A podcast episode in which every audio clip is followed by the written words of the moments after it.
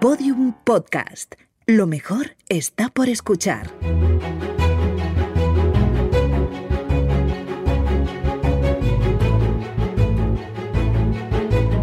Historia de España para selectividad.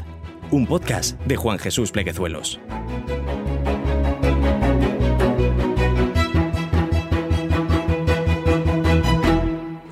Bienvenidos, amigos y amigas, a Historia de España para Selectividad. Mi nombre es Juan Jesús Pleguezuelos, soy profesor de Historia de Instituto y quiero darte la bienvenida a este podcast. Ojalá estos audios estén ayudando a los estudiantes de segundo de bachillerato a sobrellevar el curso y a que saquen la mejor de las notas en selectividad.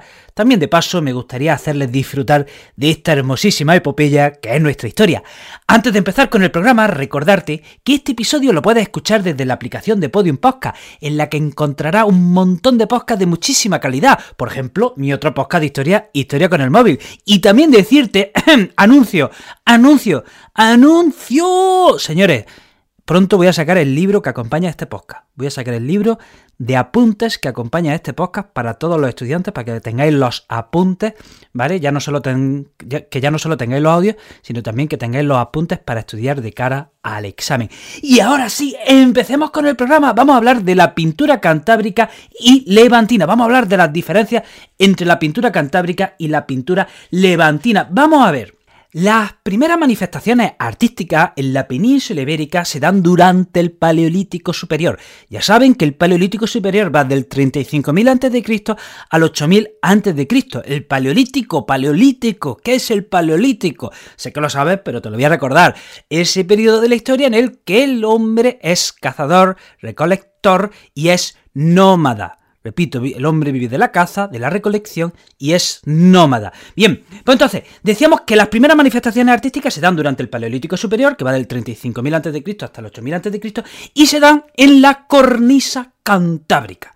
¿De acuerdo? ¿Qué tenemos que destacar de la pintura cantábrica? Eh, bueno, se da en cueva, ¿vale? Se da en cueva y se da en las profundidades de la cueva.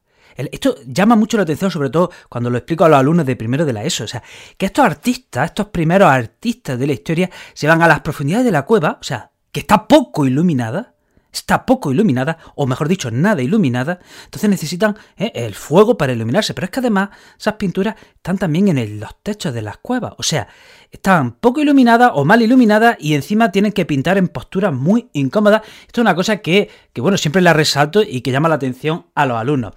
¿Cuál es el tema favorito de estos primeros artistas, de acuerdo, del paleolítico? Los animales. Representan figuras de animales aisladas, pero ojo, de un gran realismo, de un gran naturalismo. Representan figuras de animales absolutamente reales, absolutamente posibles. Fíjense si se preocupan del realismo, que utilizan las protuberancias de la roca para darle mayor relieve y volumen a la figura. ¿Eh? ¿Cómo, eh? ¿Cómo hacen efectos especiales? ¿Cómo pueden hacer efectos especiales? ¿Cómo pueden hacer una figura, un bisonte en 3D? Pues utilizan las protuberancias de las rocas para darle volumen y relieve a la figura. Eh, se representan signos abstractos. Se representan también manos. ¿Eh? Manos, ¿cómo?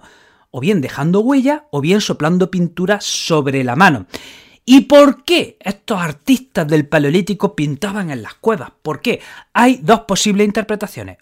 Una primera interpretación, la interpretación mágica, representan bisontes, por ejemplo, para poder cazar bisontes.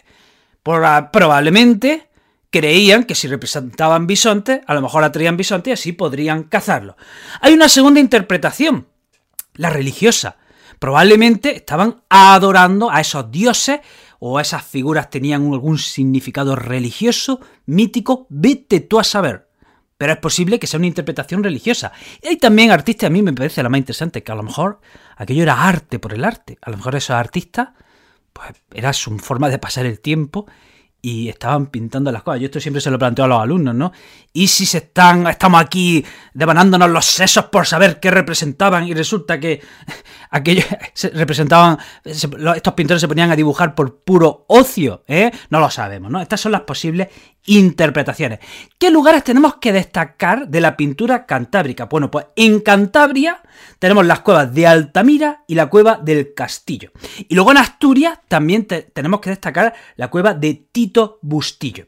También por último hay que decir que son figuras polícromas, es decir, se utilizan varios colores.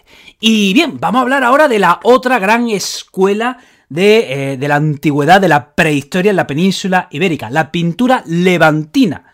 ¿De acuerdo? La pintura levantina, bueno, hay libros que dicen que pertenece al Mesolítico, que va del 7000 al 4000 a.C., y hay otros libros que dicen que empieza en el Neolítico. Eh, ya la estamos liando. ¿Y cuál es la diferencia? Vamos a ver, Mesolítico es, el periodo de transición entre el Paleolítico y el Neolítico. ¿Vale? El Neolítico empieza en el 5000 a.C. El Mesolítico va del 7000 al 4000 a.C. ¿Qué estoy diciendo? ¿Qué quiero decir? Que ambos periodos se solapan en el tiempo y la diferencia entre uno y otro no es tan clara. ¿De acuerdo? La diferencia entre el Mesolítico y el Neolítico no es tan clara. ¿Cuándo empieza el Mesolítico? ¿Cuándo termina el Mesolítico? ¿Y cuándo empieza el Neolítico? No, no, no, no, se puede definir de una manera clara, por eso habrá libros que digan que la pintura levantina se da durante el Mesolítico y a otros libros dirán que se da durante el Neolítico. ¿De acuerdo? Bueno, ¿cuáles son las características de la pintura levantina? Se representan, ojo, animales, pero también seres humanos. En la pintura cantábrica prácticamente solo se, solo se, representaban animales y aislados. Ahora no, ahora también se representan animales y seres humanos. Pero es que además los seres humanos son los protagonistas de la escena. Entonces vemos a seres humanos pues cazando, ¿vale? Vemos a mujeres haciendo, pues, eh, haciendo escenas en escenas domésticas. O sea, son escenas con un sentido narrativo y podemos más o menos, más o menos identificar, bueno, una división del trabajo y podemos más o menos, más o menos ver ciertas, ciertas formas eh, en el modo de vida. ¿eh? Estas pinturas, eh, ahora, que lo estoy pensando, probablemente sean los primeros documentos, los primeros documentos, al menos en la península ibérica, de las formas de vida del neolítico, ¿vale? Del, o mesolítico, ¿vale? Como no hay escritura, está el problema de la prehistoria, que al no haber escritura, es muy difícil, muy difícil saber cómo era la forma de vida en la prehistoria. Y sin embargo, bueno, pues con estas pinturas donde hay cierta forma narrativa, bueno, pues algo, algo podemos ver, ¿no? Bueno, ¿Qué, tenemos que decir? Son figuras monócromas. Si las del Cantábrico son polícromas, donde hay varios colores, ahora la mayoría de estas figuras son monócromas, es decir, se utiliza un solo color. Las figuras de los seres humanos son estilizadas y esquemáticas. ¿Qué es arte esquemático? ¿Qué es arte esquemático? El arte esquemático es cuando se representan los rasgos mínimos y esenciales para representar una idea. Vamos, que no se complica mucho con la técnica, pero, pero el artista representa lo mínimo y suficiente para que tú identifiques ¿eh? a qué se está refiriendo el artista. ¿De acuerdo? A eso es lo que llamamos arte esquemático. Y bien, ¿qué, ¿Qué ejemplos tenemos que destacar? Tenemos que destacar el barranco de Calapatá, que está en Teruel. Tenemos que destacar la cueva de la araña, que está en Málaga. Tenemos que destacar Cogul, que está en Lérida. Tenemos que destacar también el barranco de Valtorta, que está en Castellón.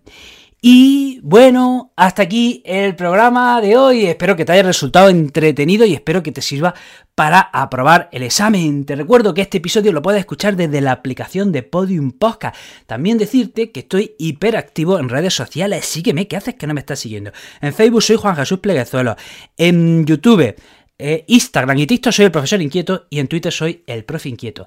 Querido amigo, querida amiga, te deseo lo mejor y nos vemos en el próximo programa. Todos los episodios y contenidos adicionales en podiumpodcast.com. También puedes escucharnos en nuestros canales de Spotify, iTunes, iBox y Google Podcast y en nuestras aplicaciones disponibles para iOS y Android.